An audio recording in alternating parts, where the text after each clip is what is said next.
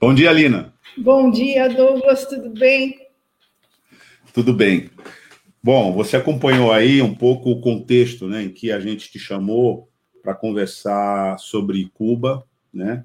Você teve uma recente experiência né, de ida até lá, é, mas é, atualmente você continua né, mantendo essa experiência, porque você tem um, canal de TV agora no YouTube, né, falando sobre essa pauta. Então, eu queria começar te perguntando né, sobre esse canal que você tem e que trata é, especificamente de Cuba toda semana, né? Você está toda semana falando sobre isso. Gostaria de. A minha primeira pergunta é nesse sentido. O canal não é meu, Douglas, é o canal de uma editora, a editora Cotter, que criou a Cotter TV no YouTube e no Facebook. E dentro da programação da Cotter TV, eu fui convidada a conduzir o programa Cubanias, que acontece toda segunda-feira, às 10 horas da manhã. Esse programa faz parte de uma série que é sempre nesse horário das 10 horas da manhã, chamada Mulheres 10, em que cada dia da semana a gente tem um programa com um tema diferente, sempre apresentado por uma mulher. Então, na terça-feira, nós temos um programa é, sobre as questões das mulheres negras, que é apresentado pela Kátia Passos, que é o Pretas da Gente. Na quinta-feira, nós temos a Inês Santos com o Política Não é Politicagem, que fala sempre sobre as notícias políticas do momento. Na sexta, nós temos o Dedo de Moça com a Niobe Cunha, que leva sempre alguém uh, de relevância nessas mídias alternativas. E no sábado, nós temos o Mundo Arte com a Karine Garcês, que, que trata da cultura uh, árabe, da cultura muçulmana. Na quarta-feira ainda não, não temos ninguém, está em aberto. Então você está nesse canal, né, com uma agenda que trata sobre Cuba, correto? Sim, toda segunda às 10 horas, o Cubanias, e a gente sempre traz algum convidado e algum tema sobre Cuba, para esclarecer as pessoas sobre esse país que é tão falado, mas que a gente sabe que a maioria do que chega é notícia falsa, boato, desinformação sobre a ilha, né? Você teve recentemente lá, né? É... E o que, como é que você viu a sociedade cubana? E o que você poderia destacar aqui para quem nos acompanha na RBA sobre a tua ida recente na ilha? Eu estive em Cuba é, é, voltei poucos dias antes de começar o isolamento da pandemia. Por pouco eu não fico presa lá. É, eu fui participar no começo de 2020 de um congresso de musicologia para o qual eu tinha enviado um trabalho, inclusive sobre a Orquestra Municipal aqui de Santos, que eu escrevi um, um artigo sobre a história da orquestra e eu fui apresentar lá na Casa das Américas e aproveitei essa ida também para fazer o trabalho da solidariedade e, e, algumas atividades lá no ICAP, no Centro de Estudos Martianos também, né? E conhecer Cuba é uma coisa muito transformadora na vida da gente.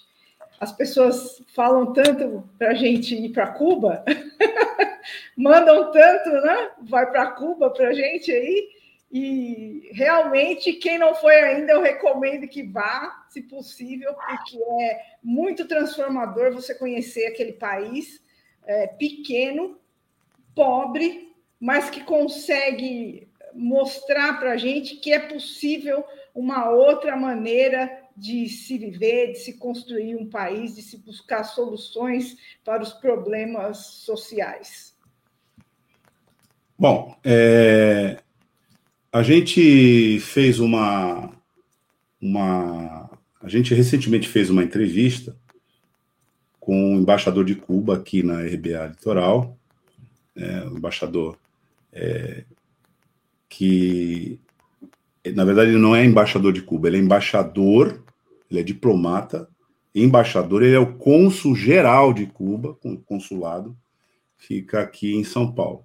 E ele falou de vários aspectos é, da resistência do povo cubano, mas ele destacou é, o empenho que o povo cubano tem de, em meio ao bloqueio, é, manter a sua população em condições dignas, um empenho bem sucedido de manter a sua população em condições dignas de subsistência. Ele disse, inclusive, o seguinte: que lá em Cuba, as pessoas.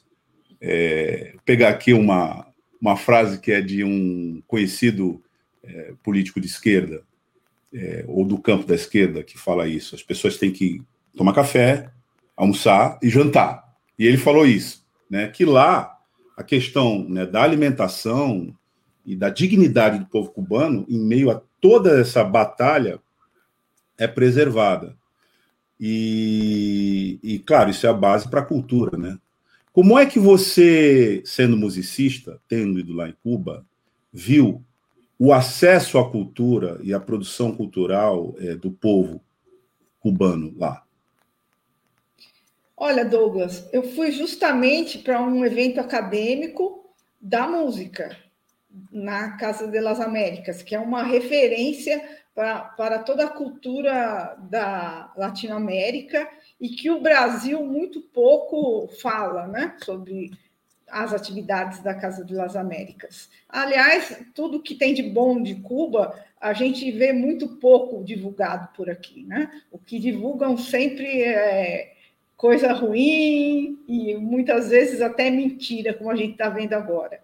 Mas essa atividade que eu participei lá no Congresso me deu a chance de ter um contato com a cultura uh, musical, principalmente, mas não só a musical, de Cuba, por meio da Casa de las Américas, que a gente sabe que é um, um centro de cultura e das diversas linguagens artísticas, inclusive, e eu pude ver ali a riqueza da, da produção cultural de Cuba e de como ela funciona como uma referência, como um ponto centralizador para a cultura da América Latina toda, principalmente dos países de língua hispânica, né? E o Brasil sempre fica um pouco mais isolado, até pela questão da língua nesse sentido aí. E eu fiquei muito impressionada com o nível cultural do povo cubano, o povo em geral mesmo. É, o congresso que eu participei era um congresso de musicologia, uma coisa acadêmica. E aqui no Brasil acontece, e em outros lugares eu já fui também, e é uma coisa que fica restrita ao meio acadêmico. Em Cuba, quando eu chegava em qualquer lugar e eu falava que eu estava lá para participar desse congresso, as pessoas me tratavam com uma deferência especial, porque eu estava ali por, para aquela atividade é, cultural. E é como se. E passava na TV isso. Eu fiquei impressionada, porque todo dia o congresso terminava com um grande espetáculo musical. Coisa que. Aqui também tem, mas não, nada que se compare com o que eu vi lá. eram shows de música e que era aberto à população, não era fechado só para quem estava no congresso, e acabava geralmente com todo mundo dançando, para você ter uma ideia. música cubana da melhor qualidade, de todo tipo a gente teve. Teve música contemporânea, música de, de dançar mesmo, enfim, e e foi uma maravilha. E aquilo passava todo dia no jornal da noite, na TV, e a população acompanhava. É como se passasse no Jornal Nacional aqui, que está acontecendo um congresso de musicologia. Quando que vai existir isso aqui? Nunca. Ninguém toma conhecimento. Então, as pessoas dão um valor à cultura em Cuba que aqui a gente não vê. As pessoas têm um respeito pela cultura e as pessoas participam da vida cultural de fato, né? Não é uma coisa, um, um, concerto, um show, uma ida a um cinema, não é uma coisa elitista como a gente vê aqui no Brasil, né? É para todo mundo mesmo, é para toda a população, é acessível a toda a população de fato. Como eu falei, os shows que a gente tinha todos os dias para terminar o, o expediente do Congresso eram abertos à população e as pessoas iam assistir. Uma coisa muito bacana mesmo. Bom, é, vou voltar um pouco ao tema do bloqueio, porque, como a gente dizia, as pessoas ouvem falar do bloqueio, mas elas não se dão conta, até porque a mídia que cobre é, esse essa pauta cobre sempre ao lado daqueles que promovem o bloqueio, não ao lado daqueles que resistem ao bloqueio.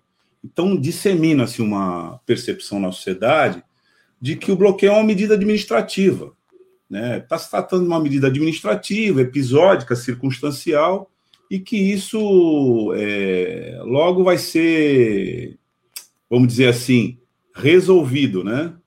Logo vai ser resolvido.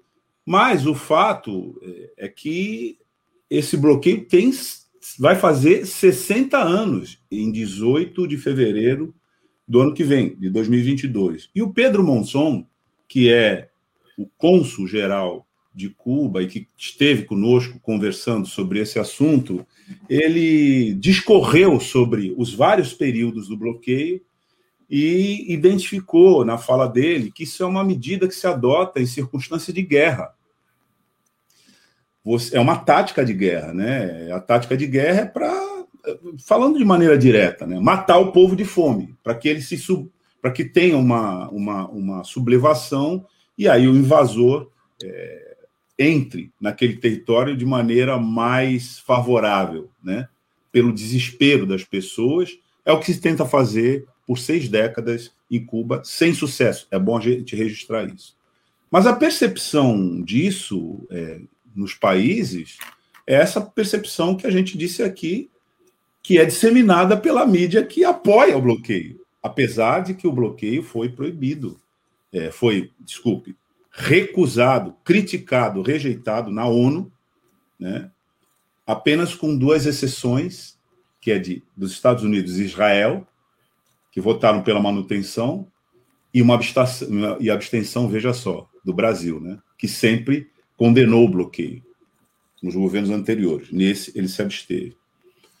Então, eu queria falar com você um pouco sobre essa questão da percepção e dessa desinformação é, que se faz aqui. Eu quero pedir para o Taigo compartilhar aqui na tela.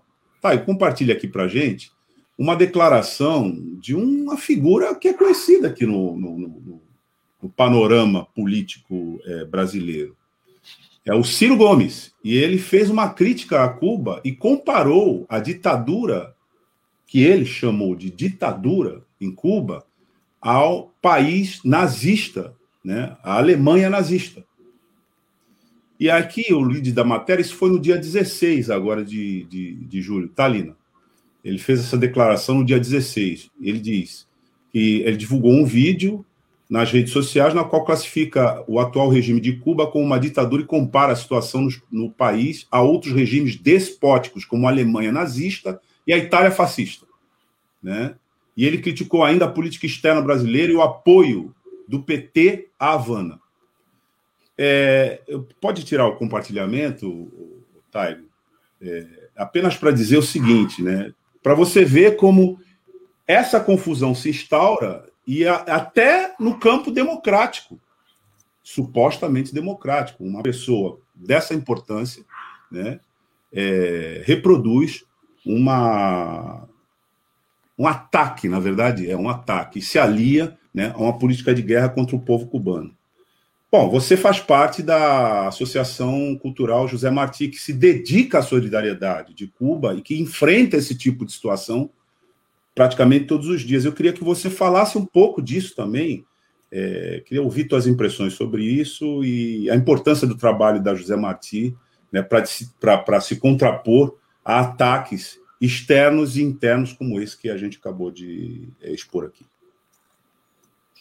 Douglas, a Associação Cultural José Martí da Baixada Santista, assim como muitas outras entidades da solidariedade que existem pelo Brasil afora, tem esse objetivo de divulgar a, a cultura cubana, de defender a, a Revolução Cubana, de passar as notícias verdadeiras sobre Cuba e rebater essa imensidão de fake news que a gente encontra aí o tempo todo. Né? Então, esse é um, um dos objetivos centrais da, da casa, e, e, é por isso que eu estou aqui falando com você sobre isso também, e que faço esse, esse programa semanal, o Cubanias, às segundas-feiras, para a gente divulgar uh, Cuba e as, as conquistas desse, dessa revolução, tudo que ela trouxe de,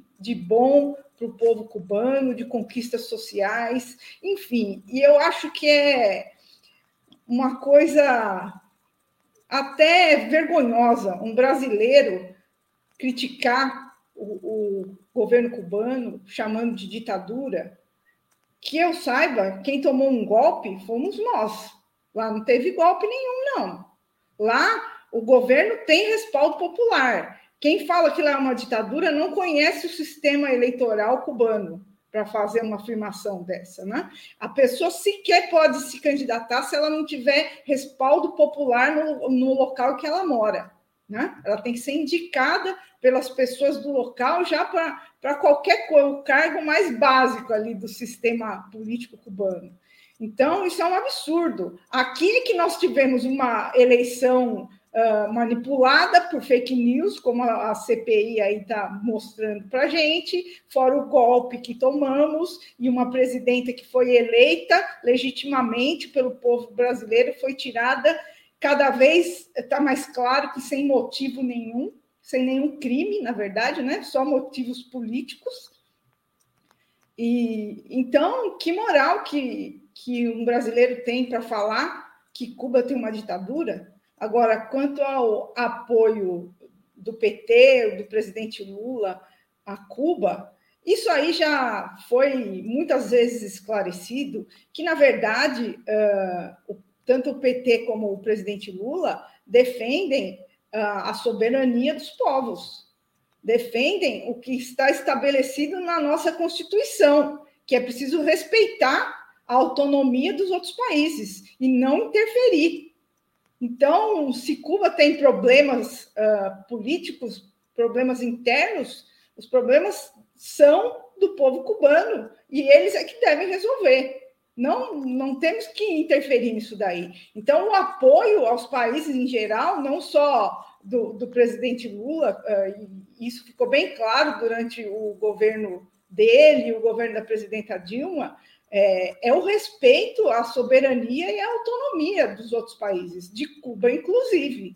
Né? E, e, essa questão do bloqueio uh, sofreu mais uma derrota agora, né? o ataque dos Estados Unidos a Cuba, porque essa semana a gente teve a comemoração do 26 de julho, na segunda-feira, que é uma data importantíssima para a Revolução Cubana, né? e nesse mesmo dia a embaixada de Cuba em Paris sofreu um ataque com coquetéis Molotov e o chanceler cubano atribuiu isso a essa animosidade que o governo dos Estados Unidos tem criado em relação a Cuba como algo que estimula esse tipo de ataque. E os Estados Unidos também essa semana é, recorreram à OEA para levar um documento pressionando os países a apoiarem a atitude dos Estados Unidos em relação a Cuba, que prometeu, uh, os Estados Unidos prometer, prometeram, inclusive, uh, mais sanções, mais ataques, e tomaram uma postura de acusar Cuba de desrespeito aos direitos humanos. Olha isso, olha o absurdo. Os Estados Unidos, que a gente vê toda hora cometendo uh, desrespeitos aos direitos humanos. Só para falar de uma coisa recente, muito conhecida, tem o caso lá do George Floyd, que ficou, uh, que teve uma repercussão internacional. Né? O Brasil também apoiando essa barbaridade aí, essa postura dos Estados Unidos, porque o Brasil agora faz parte do que o presidente de Cuba, Dias Canel, chamou ontem de lacaios dos Estados Unidos, porque é isso mesmo, né? Então, é, teve 19 países que apoiaram é, essa medida dos Estados Unidos, essa atitude dos Estados Unidos na OEA, Mas hoje de manhã o chanceler cubano já tuitou falando que os Estados Unidos sofreu já uma fragorosa derrota na OEA, porque a grande maioria dos países não apoiou essa medida dele e está a favor de Cuba. Então, na verdade, esse ataque só serviu para mostrar que os Estados Unidos estão cada vez mais isolados nessa questão do bloqueio. Países que apoiaram os Estados Unidos na OEA foram, como eu falei, o Brasil, que a gente está passando mais essa vergonha internacionalmente, né? E países como a Colômbia, que a gente sabe que é uma outra sucursal do governo eh, dos Estados Unidos aqui na América do Sul, a Ucrânia, que também é um outro governo de extrema direita que a gente conhece, e, e países como Equador, a Guatemala, enfim, foram poucos países, né? 19 apenas. E aqueles que a gente já sabe que são totalmente submissos aos interesses dos Estados Unidos, né? Como infelizmente nós estamos agora. A medida que você se refere, ela é uma das é, inúmeras medidas que praticamente é, todo ano, frequentemente, vai sendo renovada, vão sendo renovadas para aumentar esse cerco é, sobre Cuba, né? Foram os embargos, como eles são anunciados, porque isso fica posto de maneira muito difusa para a sociedade. O que é um embargo? Né? O que, acontece quando se decreta um embargo? É, o Pedro Monzon informou aqui.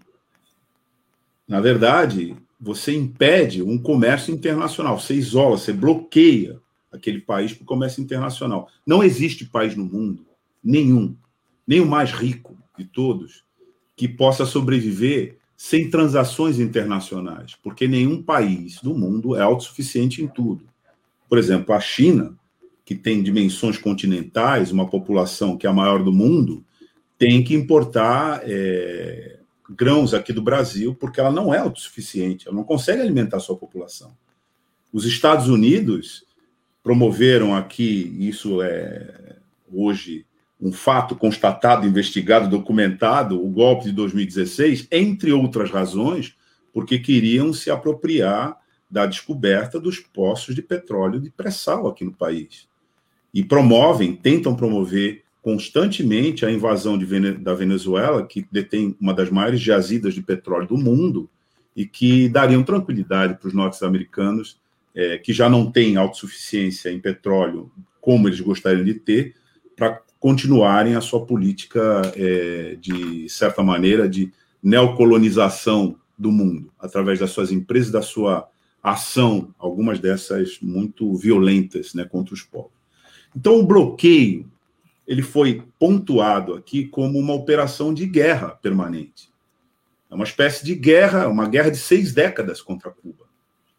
E a solidariedade tem sido a política que tem viabilizado é, a resistência de Cuba. E é bom frisar isso, em muito pelo exemplo do que uma sociedade pode fazer quando ela defende, é, quando ela defende, através do seu Estado, os valores de preservação do seu povo. Pedro Monzon, eu vou me recordar, vou me valer de outra é, observação que ele fez, que é da maior importância, me parece até pedagógica para a gente aqui. Ele disse: lá em Cuba, a revolução é do povo. Não foi um, um, um, um ato de governo, não foi um decreto de uma facção. A revolução foi uma revolução popular. E ela se sustenta, é, a base de sustentação da revolução é popular. É por isso que é difícil você é, é, reverter esse quadro. Faço essa observação, Lina, porque esse exemplo ele aparece para toda a sociedade global, é, motivando uma rede de solidariedade. Em meio a essa dificuldade toda, Cuba se solidariza com os povos. Se solidarizou com o Brasil quando mandou para cá os médicos no programa Mais Médicos. Sim. Os cubanos foram embora e a parte da sociedade brasileira ficou sem cobertura porque eles não foram sucedidos em nada lá. É... E aí eu queria te perguntar, nesse contexto, é... queria que você falasse um pouco mais sobre a importância da rede de solidariedade global e aqui, né, que você, na qual você milita junto com outros aqui, passou por aqui é, o, o Aníbal Ortega, está aqui Gabriela Ortega, a gente viu Vitória, tem vários é, integrantes da Associação José Martí, da qual também faço parte, né? É, que promovem essas ações de solidariedade. Eu gostaria que você falasse um pouco mais dessa política de solidariedade e da importância é, de que ela seja feita permanentemente entre nós, no mundo, mas particularmente entre nós aqui. Olha, Douglas, como você mesmo uh, falou, o bloqueio coloca o povo cubano em uma situação de guerra é, o objetivo do bloqueio é asfixiar a economia cubana e provocar a insatisfação do povo com o, o governo. Isso sempre foi o objetivo mesmo, né? Mas na, na prática, uh, isso não aconteceu até agora, né? O governo continua firme, firme e forte, porque tem esse respaldo popular, como você mesmo mencionou.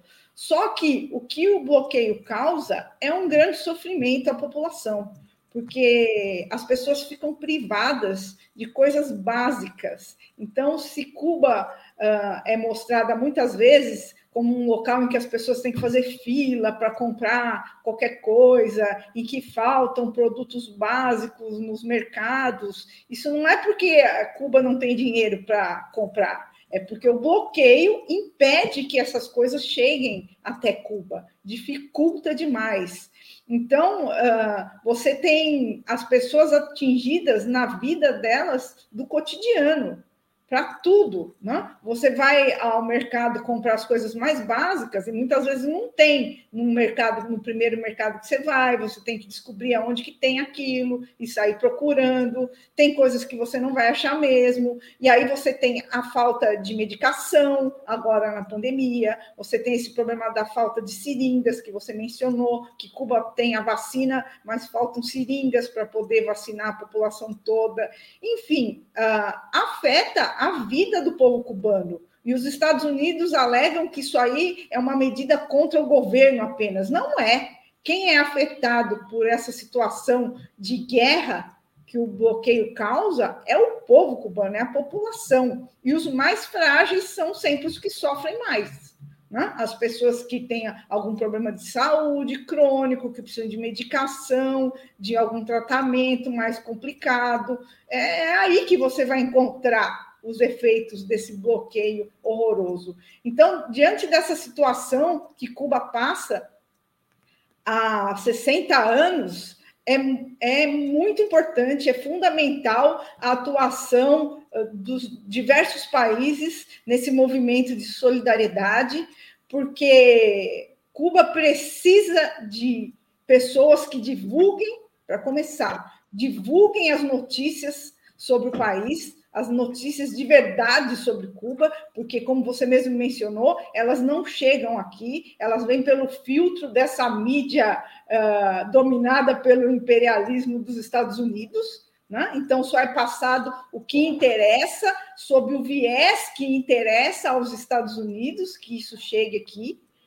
E então é, esse é um papel importante que tem a solidariedade. Outro papel importante é essa questão de ajudar na defesa da, da autonomia do povo cubano, porque a revolução, como você mesmo colocou, é do povo, e esse governo só se mantém há, há mais de 60 anos porque tem o apoio do povo, tem o respaldo do povo cubano, e, além disso, a gente tem esse papel também de ajudar, como em situações, em situações como agora, da, da pandemia, uh, no caso da, dos insumos necessários para o enfrentamento da Covid, das seringas que faltam, é, já foram enviadas uh, milhares, acho que já mais de milhão de seringas a Cuba, em campanha realizada aqui no Brasil, em campanha realizada na Europa,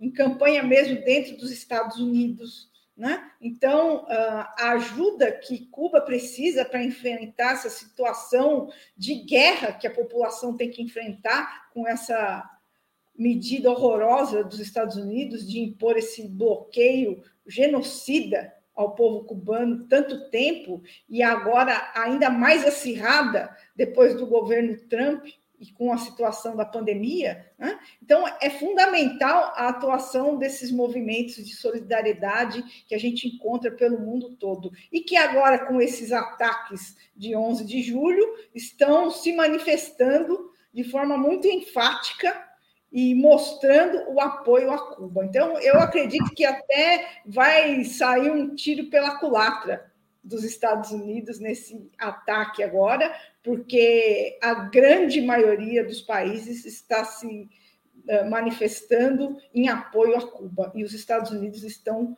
uh, isolados com esses 19 países aí que eu mencionei. Foram 184 votos na Organização das Nações Unidas, é, desautorizando, reprovando, rejeitando o bloqueio estadunidense a Cuba, repetindo, é, contra os votos é, a favor dos próprios Estados Unidos e de Israel, e abstenção é, do Brasil, que sempre teve, antes desse governo, uma política de Estado de uh, defesa de autodeterminação dos povos, de reconhecimento da legitimidade da Revolução Cubana, é bom que se diga, é, sempre teve essa posição. É, e foi essa posição foi revertida com o governo que veio a, a assumir a presidência da República do Brasil num golpe de Estado que começou em 2016, depondo a presidenta Dilma Rousseff. Mas é, aqui também seria importante a gente é, contextualizar um pouco melhor o que, que é essa medida de bloqueio, como isso compõe as táticas de guerra. Só para que quem está nos acompanhando que entenda, é, no Oriente Médio, o Estado de Israel promove um bloqueio contra é, a Palestina, que não tem aeroporto que todos os víveres, todos os insumos importantes e todas as operações internacionais importantes de apoio à Palestina têm que passar né, pelo crivo, monitoramento e às vezes pelo veto de Israel, que promove um, um bloqueio lá. E a gente sabe o que, que é aquela situação há décadas, né? Com relação ao ataque ao povo palestino. Um outro exemplo é, que a gente pode é, dar aqui foi a tentativa de se estabelecer também um bloqueio contra a Venezuela. Em uma passagem é, que ainda vai ter que ser explicada para o povo brasileiro, uma tentativa de mobilizar a população brasileira numa agenda hostil a serviço dos interesses norte-americanos no petróleo venezuelano a partir das nossas fronteiras com Venezuela chegou-se à beira de uma declaração de guerra do Brasil que nunca houve. A última guerra foi a Guerra do Paraguai contra o governo de Nicolás Maduro. Agora isso, essa agenda está desmoralizada. Isso demonstra que isso é uma ação deliberada, mas aí também existe um monitoramento é, para que se faça, se promova um bloqueio, restrições, sequestros de, de créditos internacionais desses estados, como fazem contra Cuba. Cuba tem seus, seus recursos sequestrados no exterior, além de tudo isso que a gente está tá, tá descrevendo aqui. E esse bloqueio, ele, ele, só, ele é, às vezes, ele é enfrentado com outras potências que, infelizmente, a gente tem que dar nota aqui, são potências militares. Que os Estados Unidos pensam 15 vezes antes de é, é, é, entrar numa agenda é, de escalada bélica com essas potências. Cito aqui China e Rússia, né? Que Rússia, inclusive, que recentemente mandou um, um mandou é, apoio, né? Material para Cuba. Então, esse, esse, esses esse, esse bloqueio, ele só é revertido através da solidariedade. É isso que eu quero frisar aqui. E é, e é, é uma rede muito importante, que vem desde estados absolutamente é, é, determinantes no jogo geopolítico internacional, como China, que tem uma política de não se envolver né, em ações bélicas, a gente sabe disso no mundo, mas tem, é, na medida do possível, apoiado Cuba também com é, suprimentos, enfim, para reverter os efeitos de bloqueio. Então, vem desde estados como China até associações como a José Martí, aqui na Baixada Santista, da qual você faz parte. É uma rede, é, essa, é esse o sentido de importância disso.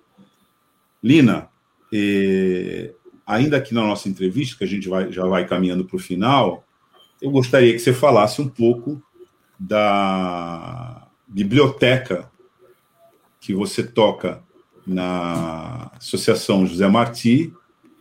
Queria que você falasse um pouco de como é que ela funciona, como as pessoas podem acessar, como é que ela está hoje, e também que você falasse, evidentemente, do seu trabalho né, como musicista e pedagoga, é, que até onde eu sei você mantém, né? Você tem essa, essa, você tem esse compromisso, né? Com essa formação que você possui.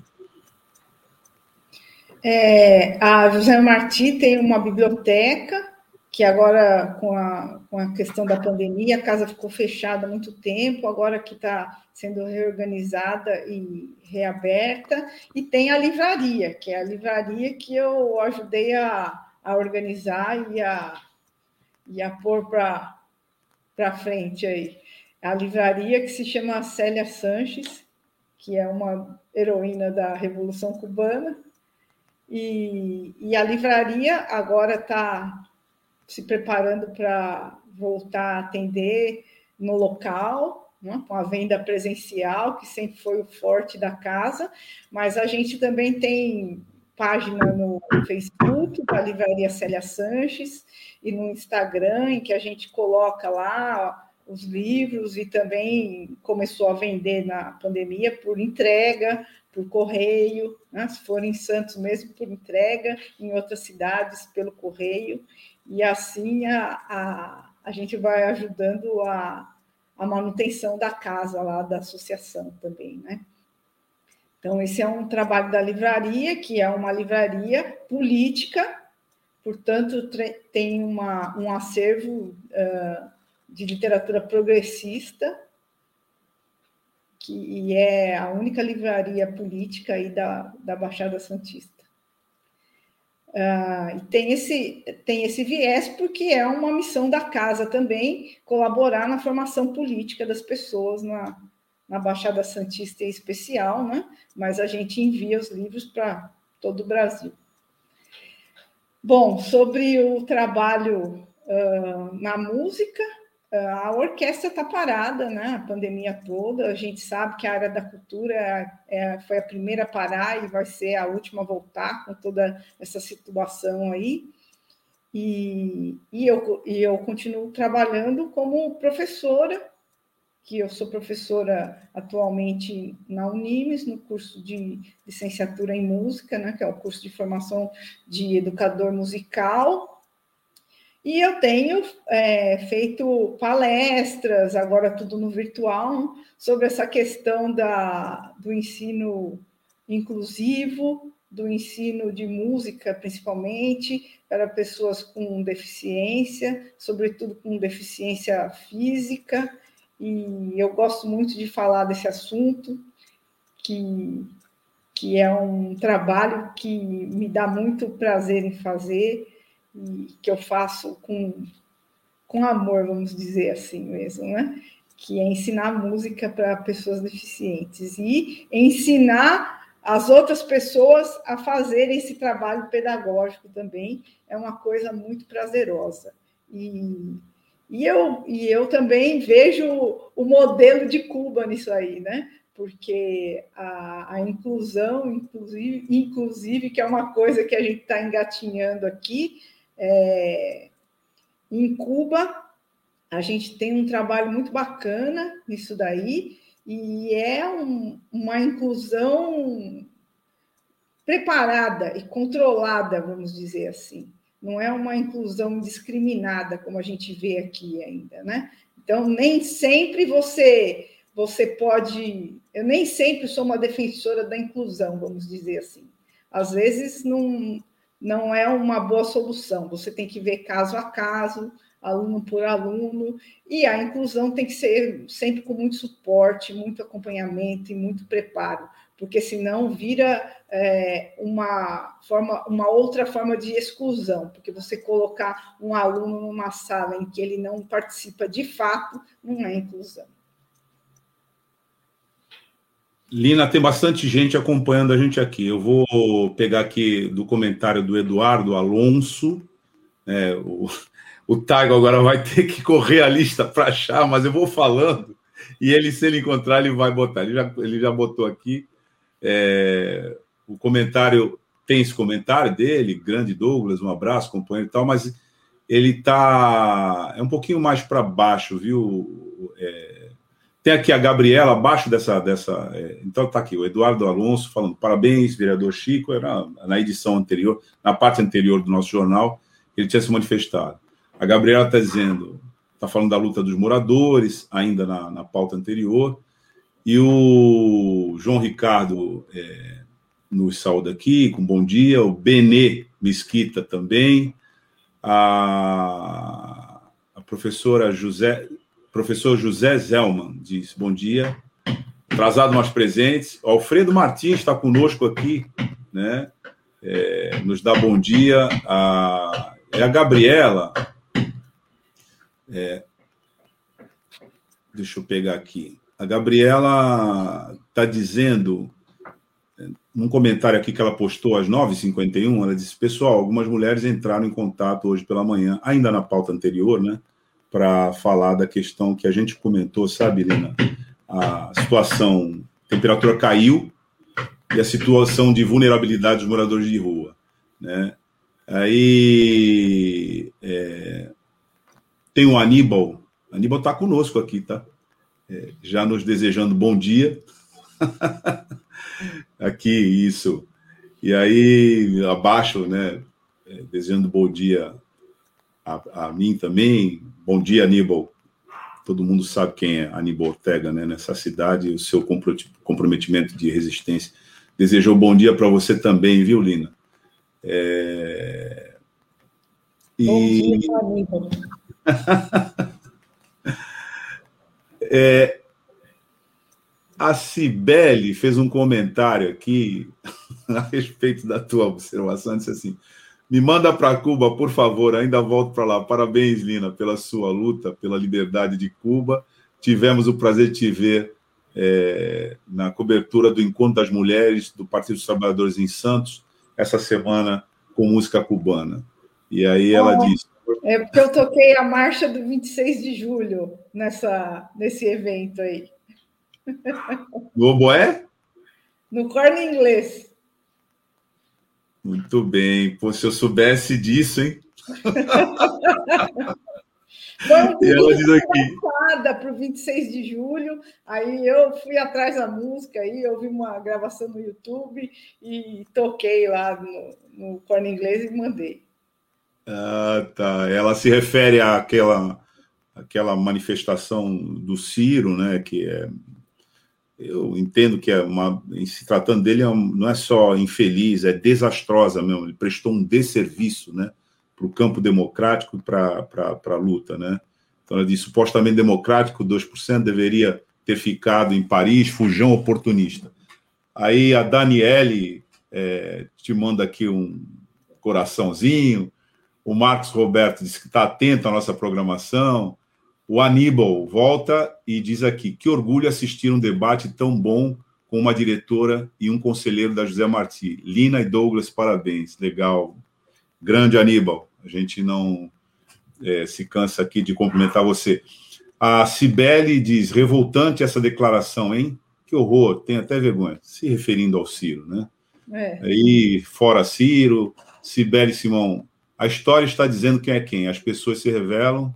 E ela volta a falar aqui sobre é, o repúdio ao bloqueio, bloqueio né? Diz é, viva a Revolução Cubana, abaixo bloqueio, hashtag abaixo bloqueio. A Daniela diz: existe perspectiva da China ajudar Cuba? A gente pode voltar sobre isso, né? Pode falar, é... mas já podemos adiantar que sim, viu, Daniele? A China tem uma política é, externa muito cautelosa com relação a intervenções e mobilizações militares.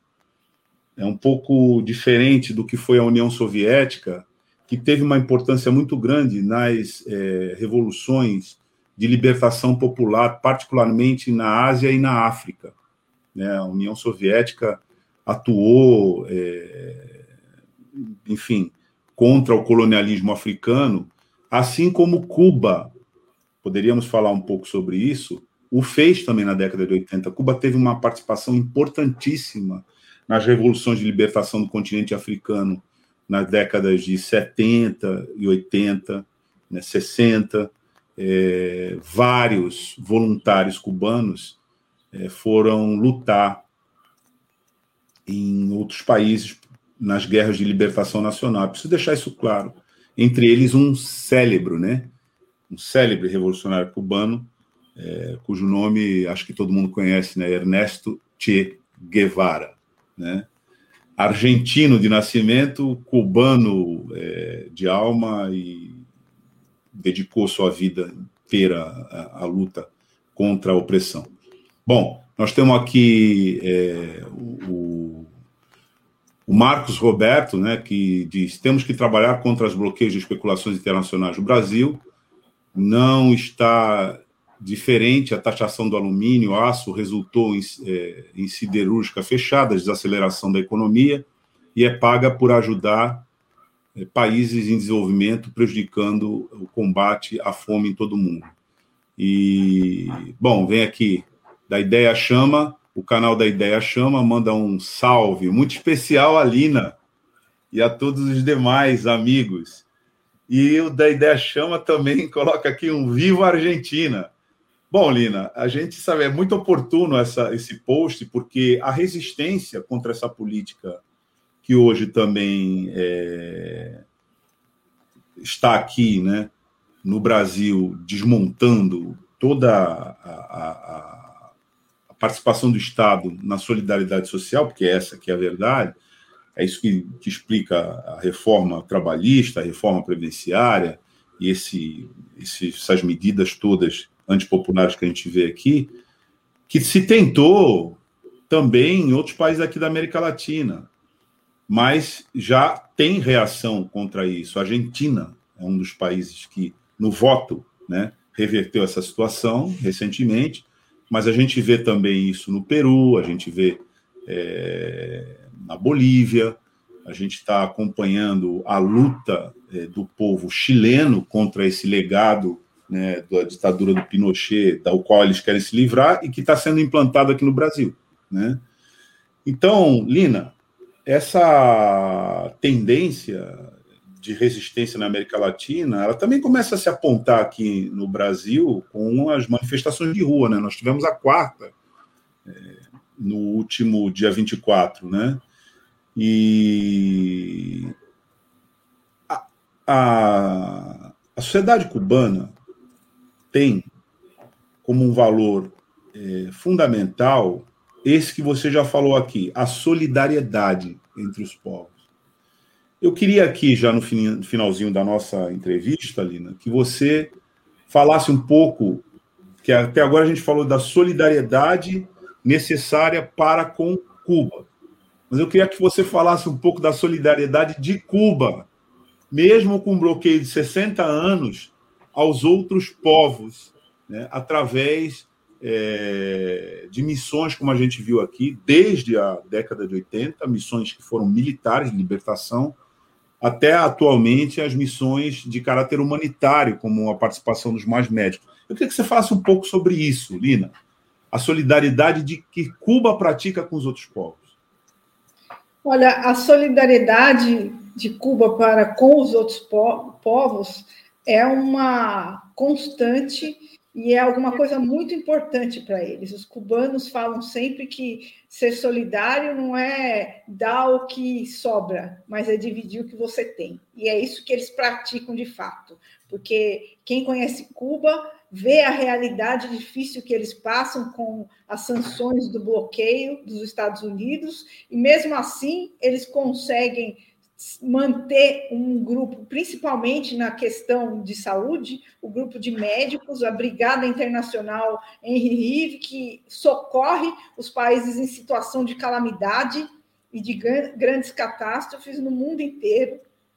Inclusive, essa brigada está concorrendo ao Prêmio Nobel da Paz esse ano, pela sua atuação, principalmente agora no enfrentamento da pandemia em que Cuba socorreu inúmeros países. A Itália já fez inúmeros agradecimentos a Cuba, porque naquele momento do auge da Covid na Itália, que foi aquela tragédia que tanto se falou nos noticiários, quem socorreu foi Cuba, foram os médicos cubanos que prestaram esse socorro à Itália na hora de maior dificuldade no enfrentamento com a pandemia. E é assim o tempo todo. Nós tivemos aqui na América do Sul aquele trabalho das cirurgias de catarata, que eu não me lembro agora o nome do programa, que foi que Cuba levou a, a diversos países da América do Sul, da América Latina, e só não veio aqui para o Brasil, porque esse governo pós-golpe não quer negócio com Cuba e pôs os médicos cubanos para correr, como você já mencionou, né?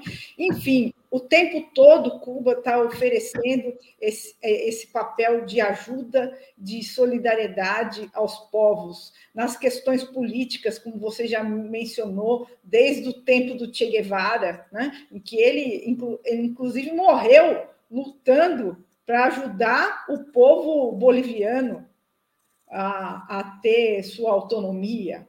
Ou seja, era um trabalho da solidariedade cubana ali também, né? E, e, assim, né, pelo mundo afora. Na, nesse último programa Cubanias, agora dessa segunda-feira, eu recebi o deputado Alexandre Padilha e ele falou muito da questão da, das vacinas cubanas e que talvez até essas vacinas sejam um motivo desse ataque dos Estados Unidos, porque essas vacinas vão ser oferecidas de, de uma forma muito mais acessível, que elas vão ser muito mais baratas, e os países mais pobres vão poder conseguir vacina por meio de Cuba, da produção de Cuba. Né? Inclusive, a cidade de São Paulo já está na fila aí para comprar vacina, porque a gente já tem previsão que vai precisar disso todo ano agora, não é só nesse momento. Né? Então, a solidariedade de Cuba com os povos é muito maior do que a gente consegue devolver a Cuba no, no nosso trabalho de solidariedade, que é muito importante também, porque a América Latina Uh, só tem força unida, como foi mencionado agora nesse último encontro de chanceleres que aconteceu agora no México, né? e que o Brasil, infelizmente, se retirou né, dessa comunidade de, dos países latino-americanos e caribenhos. Ah, passamos mais essa vergonha também. Pela primeira vez, o Brasil se retirou dessa reunião de todos esses outros países, né? Então, é, ali também ficou muito evidente isso, de que a gente precisa dessa força e dessa união na Latinoamérica para poder melhorar a vida do povo da nossa região. E, e Cuba precisa dessa, desse apoio e desse suporte, assim como ela dá, na medida do, do que ela pode, além do que ela pode, o tempo todo. Eu quero agradecer aí o, o, os canais parceiros aí que estão aparecendo aí, o pessoal da TV Resistência Contemporânea, que às vezes me chama em algum programa lá, o da Ideia Chama, que também é outro canal, que amanhã eu vou lá fazer um programa às nove da noite, às sete da noite amanhã eu tenho um programa com o Emerson, com a Gabriela, para falar de Cuba também. Muito bom. É, tá aqui, o da Ideia Chama tá falando. Amanhã Lina estará em uma live no nosso canal. Hoje teremos um vídeo da chamada que não por acaso tem o fato dos médicos que você citou, cubanos, na capa desse vídeo. O nosso é, embaixador e cônsul-geral em Cuba, é, o Pedro Monzon, está mandando uma mensagem aqui dizendo: Aqui estou com vocês. muito importante, muito importante. É, a Ângela Bento diz: Olha, sou professora do Estado de São Paulo, aqui no Estado de São Paulo, que responsabiliza os professores que não tiveram especialização para isso. Se referindo ao que você disse antes da pedagogia, inclusive para aqueles que têm deficiências. É, um atendimento que deveria ser especializado em 100%, diz a Ângela Bento. É, a gente já conversou numa outra oportunidade, como me referi, com a Lina, sobre isso, logo no comecinho né, das transmissões do nosso, é, da nossa RBA Litoral, e ela fez uma verdadeira exposição sobre a importância dessa educação e dos estímulos. A área dela é a música. Ela é oboísta. Estou corrigindo aqui que eu falei errado antes. A Lina é oboísta e também toca o corno inglês, né, que são instrumentos assim que não são muito populares, mas é, na memória, na referência do nosso povo, mas quando você ouve, você fala, puxa, já ouvi isso tantas vezes, então é esse instrumento que faz isso? É isso que a Lina faz. Bom, é, o Marcos é, Roberto diz, faz uma, faz uma referência aqui, né, sobre o bloqueio, as consequências, né, diz, muito triste, é, Cuba passar por isso em pleno século XXI. E o canal da Ideia Chama volta a dizer aqui, ó, Douglas, excelente a condução da live com a interação, com o chat, opiniões suas e espaço para convidados. Esperamos amanhã poder estar à altura de sua condução. É claro que vocês estarão. Primeiro, por conta de, de que entrevistar a Lina, né, um, você vai para onde você quiser que ela vai bem, viu? Não tem não tem essa, não. Ela tem uma atuação que é múltipla, como a gente viu aqui, né? E eles falam aqui, um orgulho muito grande estar en el mismo espaço virtual que ustedes, embaixador. Ele mandou, que você, embaixador, mandou em espanhol uma resposta é, ao nosso querido Pedro Monzon, que está nos acompanhando aqui. Bom, Lina, oi. Preciso lembrar que hoje é o centenário de nascimento da Mel Bernardes, uma mulher muito importante na Revolução Cubana, que participou desde o ataque ao quartel Moncada. Muito bem, Lina. É, ah, isso daria uma outra entrevista nossa que você aqui eu tenho é, proximidade, amizade com você para é, dizer isso desse jeito. Você fica nos devendo essa entrevista porque é, o papel da mulher nesse processo revolucionário. Fala-se pouco, muito pouco disso, e agora está se é, difundindo muito né, as medidas que foram tomadas recentemente no Chile, mais especificamente na Assembleia Nacional Constituinte convocada, que ela tem que ser paritária. Esse é um pressuposto. Ela não será se não for paritária. Então, nós estamos, com razão, né, dando destaque a essa medida, mas o fato é que as mulheres tiveram um papel importantíssimo na Revolução Cubana. Sim. E mantém esse papel. É, eu tive a felicidade, é, Lina, de, de ir a Cuba já tem muito tempo, e eu fiquei né, numa organização feminina lá. Foi lá que eu fiquei. Eu tive em Cuba no período especial, um período duríssimo, né? E, enfim, eram muito difíceis as condições e as mulheres, quer dizer, eu tive um contato com Cuba a partir da casa das mulheres que me recebeu lá, né? Uma associação de mulheres e tal, e eu pude ver a importância é, que as mulheres tiveram e têm na Revolução Cubana e como elas têm uma, um, uma liderança, um papel de, de, direção também lá. Você fica devendo para a gente, viu, Lina? Essa Pode entrevista para a gente poder falar. É, o Pedro Monson está dizendo aqui: trabalhei diretamente com Melba durante anos. era uma revolucionária excepcional. fazendo referência ao que você disse aqui. Olha só, Lina, a gente tem muita gente antenada aqui com essa entrevista nossa, interagindo, acho é, extremamente importante. E foi uma oportunidade também da gente falar com a nossa audiência sobre os canais que existem hoje, é, tratando das múltiplas atividades no continente ou vinculadas né, ao continente latino-americano de resistência democrática a essa ofensiva neoliberal que, pelo que nós estamos vendo, já sofre reversões em vários países e sofrerá com certeza aqui no Brasil também, não é não, Lina? Olha, esperamos que isso seja logo, porque a destruição está sendo imensa e a vergonha internacional é sem limites. Todo dia vem uma nova, né? É, aí incorporando a palavra de ordem das manifestações de rua, né? Impeachment já antes que o Brasil acabe, né? Impeachment já, fora Bolsonaro é urgente. É isso mesmo.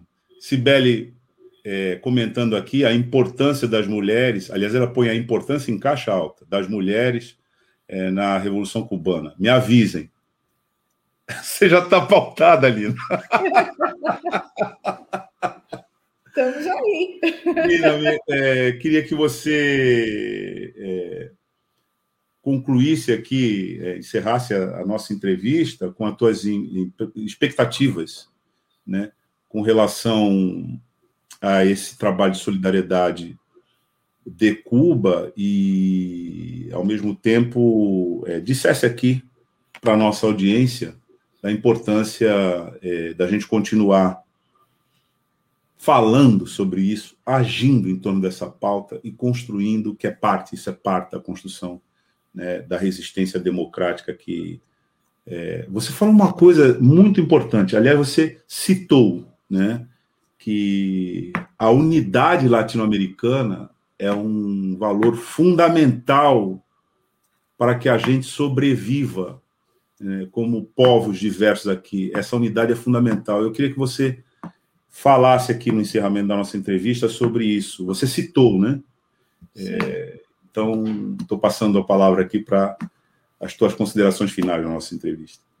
É, esse desgoverno atual prima por desconectar o Brasil do resto da América Latina, né?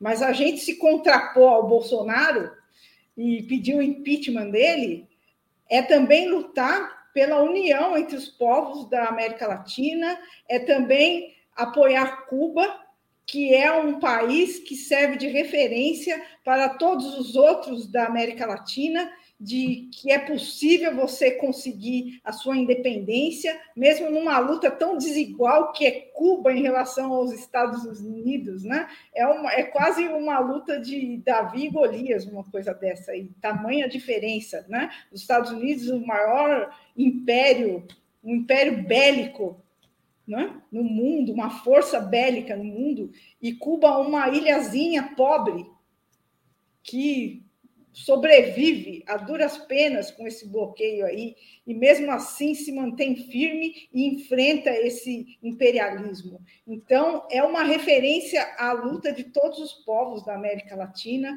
um exemplo de soberania e, e a união, como disse o, se eu não me engano, foi o chanceler do México, nessa reunião da CELAC aí essa semana, que a união é fundamental para que os países latino-americanos consigam maiores conquistas para o povo mesmo, para a melhoria da qualidade de vida do povo latino-americano. Sozinho a gente não consegue nada, mas unidos nós temos força, né?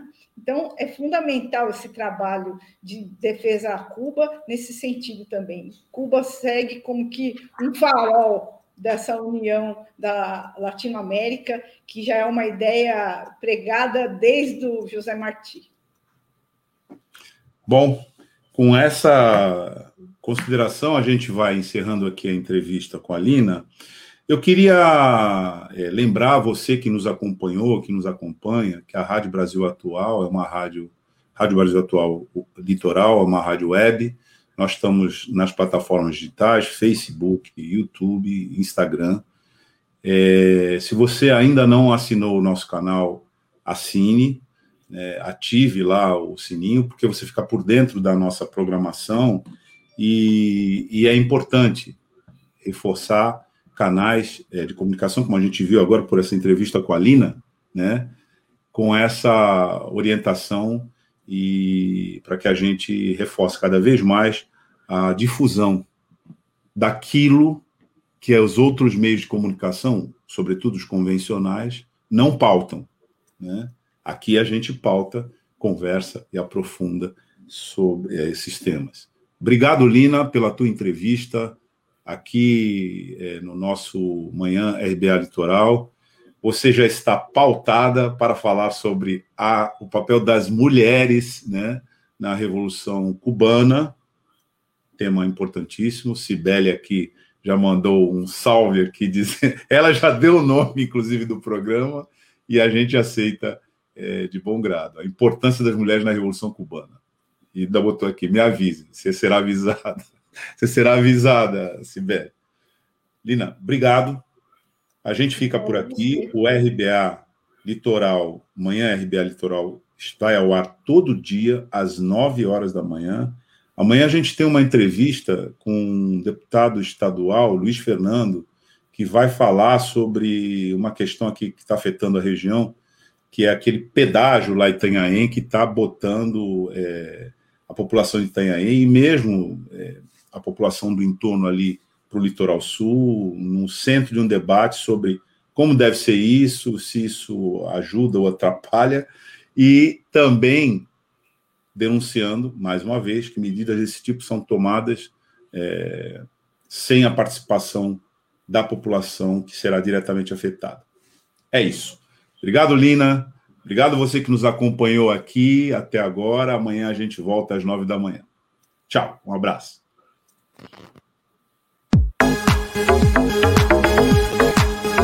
A Rádio Brasil Atual Litoral é uma realização da Fundação Setaporte, apoio cultural do Sindicato Setaporte.